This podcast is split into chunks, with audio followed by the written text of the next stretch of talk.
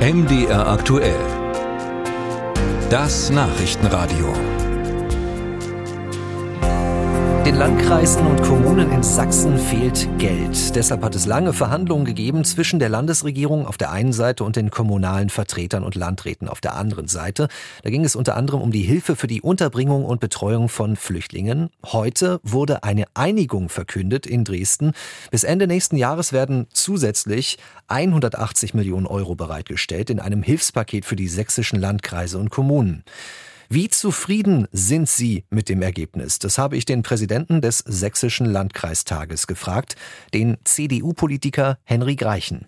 Ja, es waren sehr zähe Verhandlungen, da man ja auch wissen muss, dass die Beträge äh, eine sehr große Dimension angenommen haben. Allein die zehn sächsischen Landkreise erwarten ein Finanzierungsdefizit in den kommenden zwei Jahren von über 200 Millionen Euro. Man muss auch dazu wissen, dass wir im Grunde genommen erst im Januar gemeinsam mit dem Finanzministerium gerungen haben, um die Belastung aus der Wohngelderhöhung vom Ende letzten Jahres für die Landkreise in eine tragfähige Finanzierungskonstrukt zu bringen. Und jetzt im Grunde haben wir ein Vierteljahr später im April wieder Alarm geschlagen, weil auch die sonstigen Ausgaben natürlich nach oben wegschießen. Es war ja auch in den Vorschlägen, glaube ich, ein großer Kritikpunkt von Ihrer Seite, dass das Geld, was angeboten wurde, vom Freistaat zweckgebunden war. Gibt es jetzt eine generelle regelmäßige Zuschussung durch den Freistaat?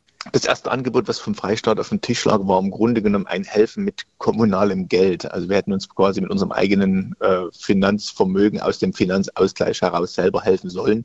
Und das war für uns vollkommen unakzeptabel. Deswegen ist der jetzt auf dem Tisch liegende Kompromiss, der uns im Grunde mit äh, 180 Millionen Euro für die gesamte kommunale Ebene in Sachsen in eine deutlich bessere Finanzierungsstruktur bringt, auch ein annehmbarer Vorschlag gewesen. Hm. Damit sich unsere Hörerinnen und Hörer aber das mal konkreter vorstellen können, zum Beispiel beim Thema Unterbringung von Asylbewerbern, inwiefern haben Sie sich bei diesem Thema auf einen Kompromiss geeinigt?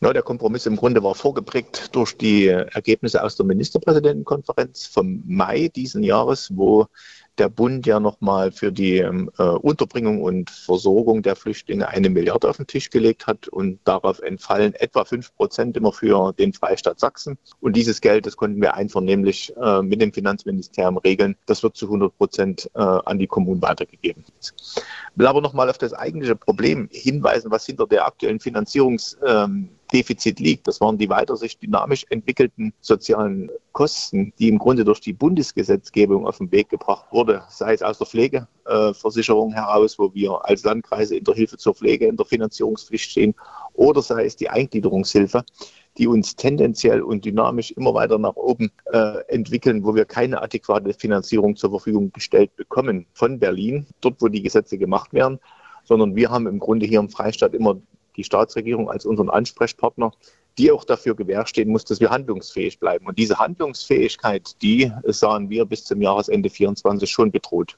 Herr Greichen, Sie sind ja auch Landrat im Landkreis Leipzig. Wenn Sie uns jetzt mal mitnehmen in Ihren Landkreis, auf die roten und schwarzen Zahlen schauen in Ihrem Haushalt, was bedeutet dieser Kompromiss, diese Einigung heute? Die Einigung heute bedeutet, dass wir äh, unser Finanzierungsdefizit, auf welches wir im Jahr 2023 zulaufen, deutlich verringern können. Ich gehe dann heute nicht davon aus, äh, dass wir am Jahresende 23 eine sogenannte schwarze Null hinbekommen, da äh, die Finanzierungslasten zu deutlich angestiegen sind. Aber es wird helfen, äh, dieses äh, Finanzierungsdefizit deutlich zu verringern. Und da gehe ich auch im Jahr 2024 davon aus, weil das heutige Paket die Jahre 23 und 24 umfasst.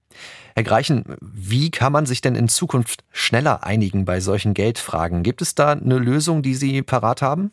Man muss in Berlin, dort wo die äh, Gesetze und die Standards gemacht werden, mit diesen Gesetzen und mit diesen Standards gleich darüber befinden, dass die finanziellen Auswirkungen für diejenigen, die es finanzieren müssen, in der Regel sind das die Kommunen, halt ausgeglichen wird. Und ich glaube, wir müssen vor der Aktualität der Lage, dass wir uns in einem schwierigen wirtschaftlichen Umfeld befinden, äh, im Grunde in einer äh, inflationsgetriebenen Zeit leben und äh, technisch in Rezession feststellen müssen, müssen wir alle Kraft darauf verwenden, dass wir wieder zu wirtschaftlicher Dynamik im Land kommen, dass wir wieder Wirtschaftswachstum einstellen können, um auch die Einnahmesituation sowohl für die Unternehmer, für die Bürger, aber auch für die öffentlichen Haushalte wieder deutlich verbessern.